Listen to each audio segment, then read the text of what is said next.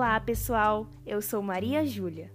Sejam bem-vindos a mais uma edição do Estudos de Comunicação na Quarentena. No programa de hoje, iremos analisar duas cenas de novela, porém de um jeito diferente.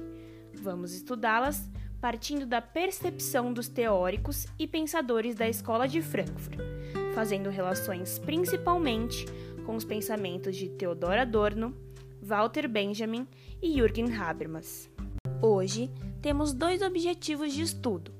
O primeiro é identificar como os produtos midiáticos podem comunicar o reforço da ideologia dominante, levando assim ao conformismo, à manutenção do status quo e à perpetuação das relações de poder.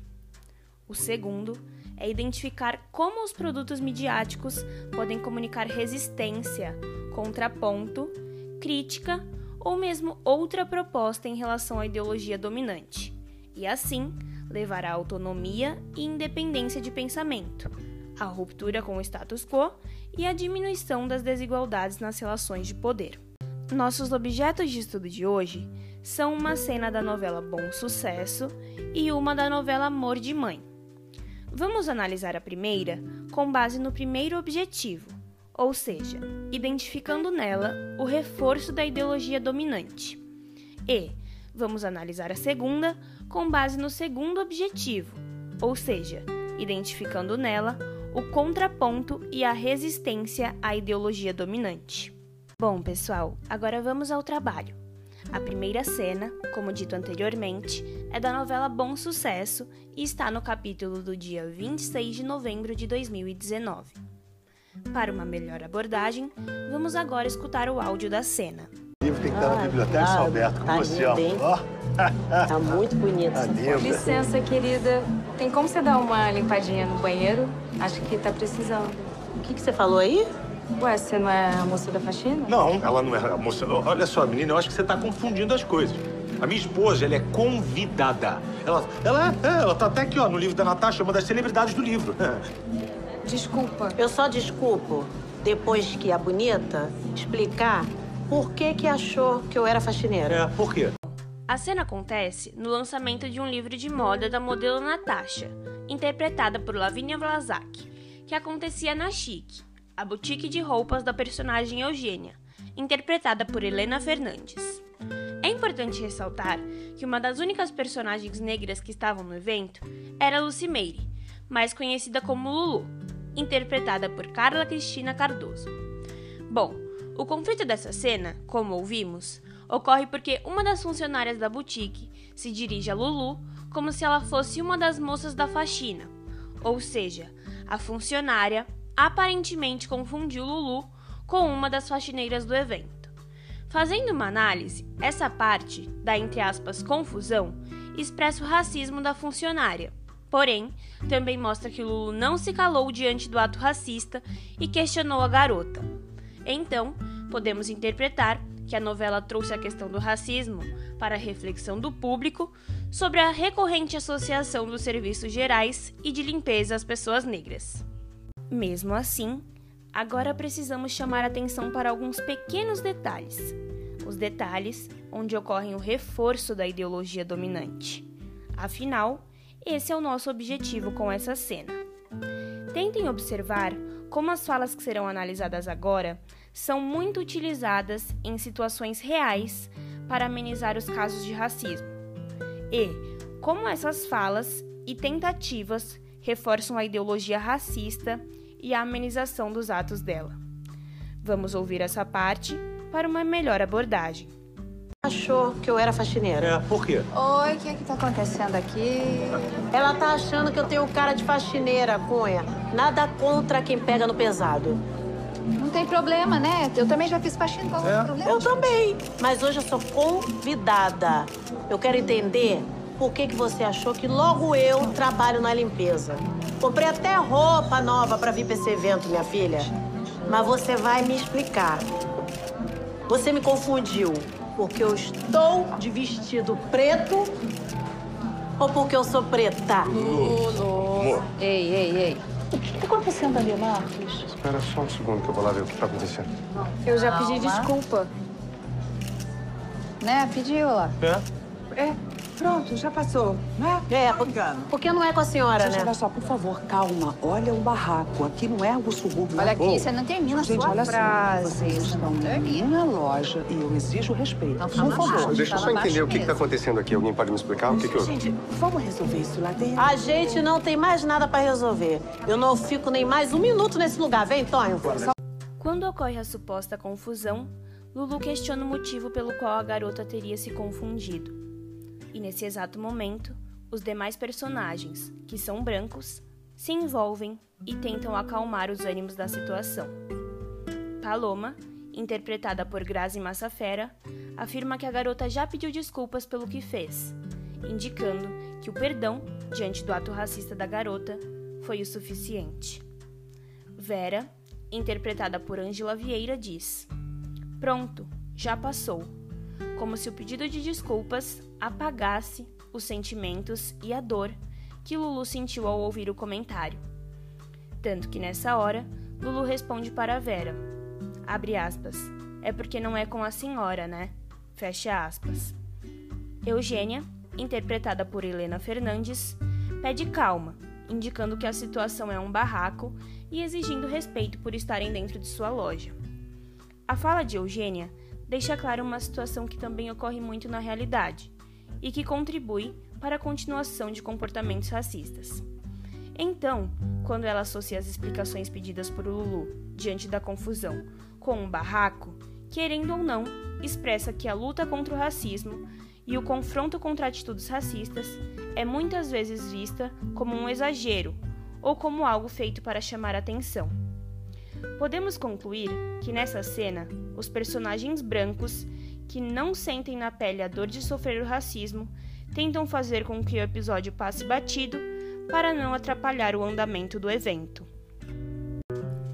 Partindo daí, vamos agora fazer as relações com os autores de hoje. Bom, se analisarmos a presente cena sobre as perspectivas de Jürgen Habermas, podemos concluir que de forma alguma houve uma ação comunicativa. A ação comunicativa para o autor é regida pela racionalidade dialógica, que leva em conta o interesse do coletivo, do todo, ou seja, o entendimento mútuo e o bem comum. Porém, o que claramente se vê nessa cena é uma ação totalmente oposta à ação comunicativa, já que os personagens que tentaram apaziguar a situação estão apenas visando o bom andamento do evento e não o verdadeiro bem-estar de Lulu. Ou seja, não apoiaram a tomada de voz dela e sim tentaram amenizar a situação para que o evento continuasse fluindo. A falta de ação comunicativa aqui é tão explícita que ao final do conflito, Lulu diz que irá embora do evento. Ainda, se levarmos em conta as ideias de Habermas, podemos dizer que houve sim uma ação instrumental, estratégica ou utilitarista, que levou em conta apenas o bem e o interesse de certa parte dos personagens, já que o interesse e o bem de Lulu foram praticamente desconsiderados. A ação estratégica fica bem clara na fala da personagem Eugênia, a dona do estabelecimento. Podemos interpretar que ela agiu sob uma espécie de lógica do capital, que além de visar a continuidade normal do evento, visou não fazer um grande alarde para que aquilo não chamasse atenção e posteriormente não saísse na mídia envolvendo o nome de sua boutique. Ademais, também podemos fazer uma relação da presente cena com uma ideia de Walter Benjamin. Bom, o autor nos propõe o estudo das reprodutibilidades técnicas, ou seja, o uso das tecnologias para reproduzir obras de arte. Além disso, também reflete como essas reproduções podem permitir um maior acesso e uma maior democratização dessas obras. Se trouxermos essas ideias para o presente contexto, podemos dizer que a novela, em algum grau e medida, reproduziu tecnicamente acontecimentos que de fato acontecem e que, infelizmente, são muito recorrentes em nossa sociedade.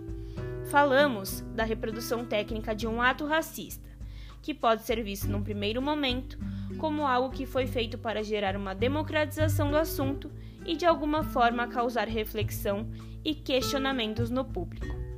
Porém, também podemos dizer que houve uma reprodução técnica da ideologia racista, que se fez presente nas falas dos personagens, quase que de forma velada e despercebida, infelizmente, reforçando essa ideologia dominante.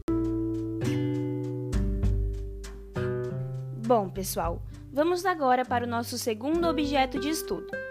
Essa cena é da novela Amor de Mãe e está no capítulo do dia 6 de março de 2020.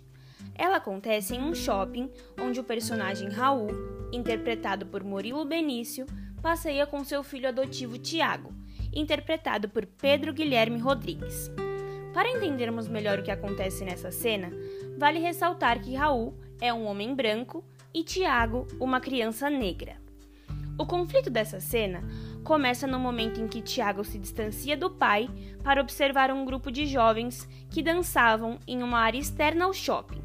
E é importante dizer que os jovens dançavam ao som de uma música da cantora Ludmilla e que se encaixa no gênero funk.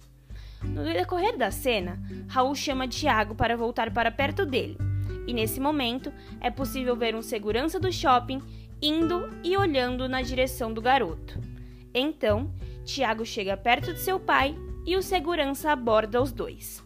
Agora vamos ouvir o áudio da cena para podermos dar uma melhor continuidade na análise. Me dá uma bala? Não! Não pode! Vou. Não, sua mãe falou que você não podia comer besteira. Eu vou comer tudo no não jantar. insista. Jura? Juro. Então não conta nada pra ela, hein? Tá. Eu quero essa. Ah, essa vai muito bem pro dente. Posso ver a dança? Pode. Não demora. Tô aqui, hein?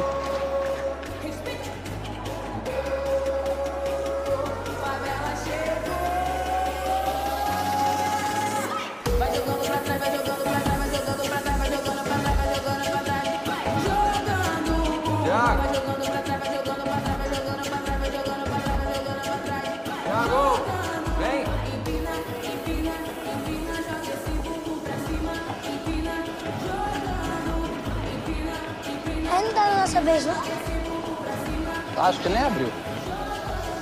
Doutor, esse moleque está incomodando. Aqui não é lugar pra pedir de mola, não, pivete.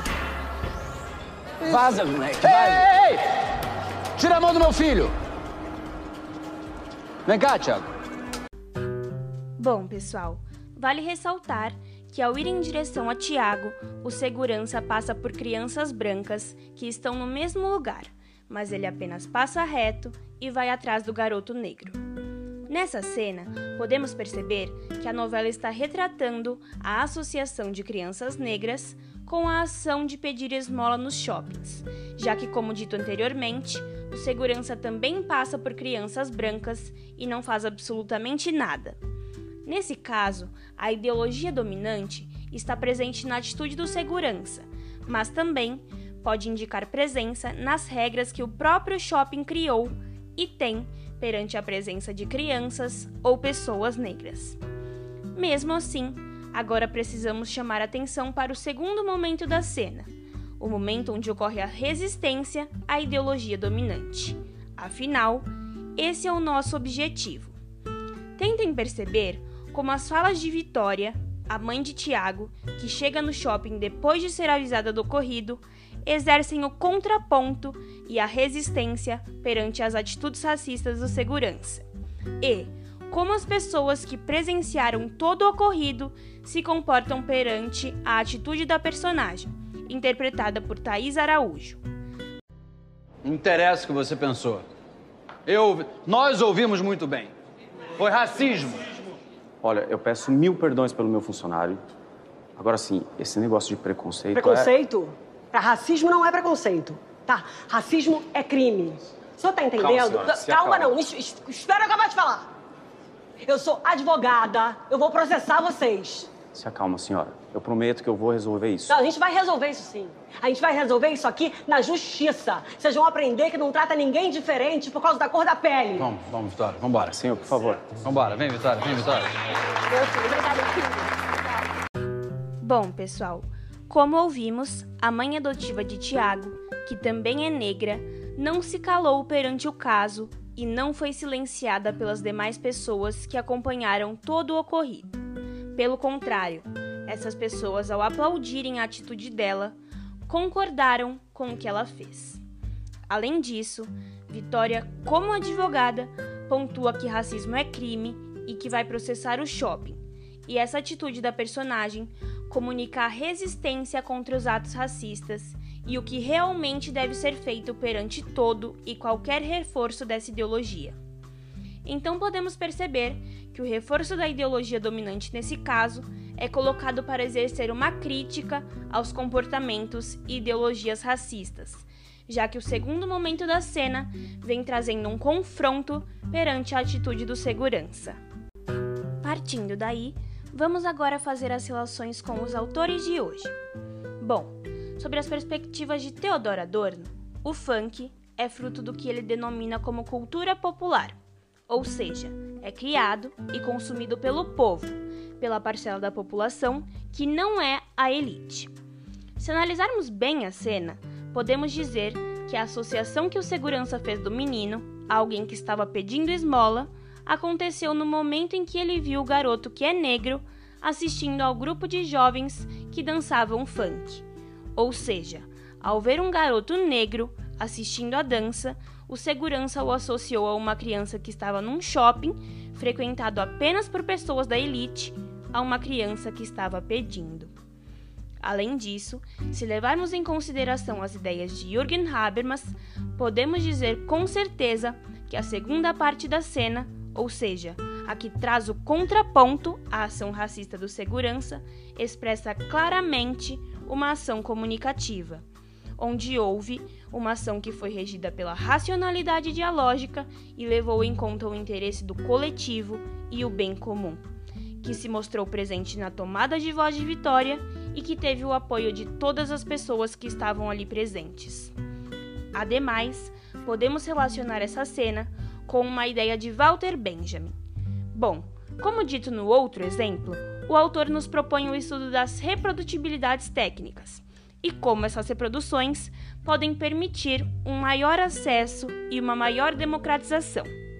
Se trouxermos essas ideias para o presente contexto, podemos dizer que a novela, em algum grau e medida, reproduziu tecnicamente uma coisa que infelizmente acontece muito na vida real que seria a reprodução técnica da Associação de Crianças Negras à ação de pedir esmola, e também com a perseguição que muitas pessoas negras sofrem em lojas, shoppings e mercados simplesmente por serem negras. Mas o mais importante dessa cena é que o reforço da ideologia dominante foi colocado apenas para exercer uma crítica e trazer a contraposição e a resistência ao ato racista logo em seguida.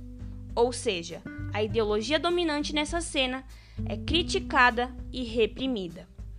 Então, nesse caso, falamos da reprodução técnica do contraponto à ideologia dominante, que foi feita para gerar uma democratização e uma maior conscientização do assunto ao público.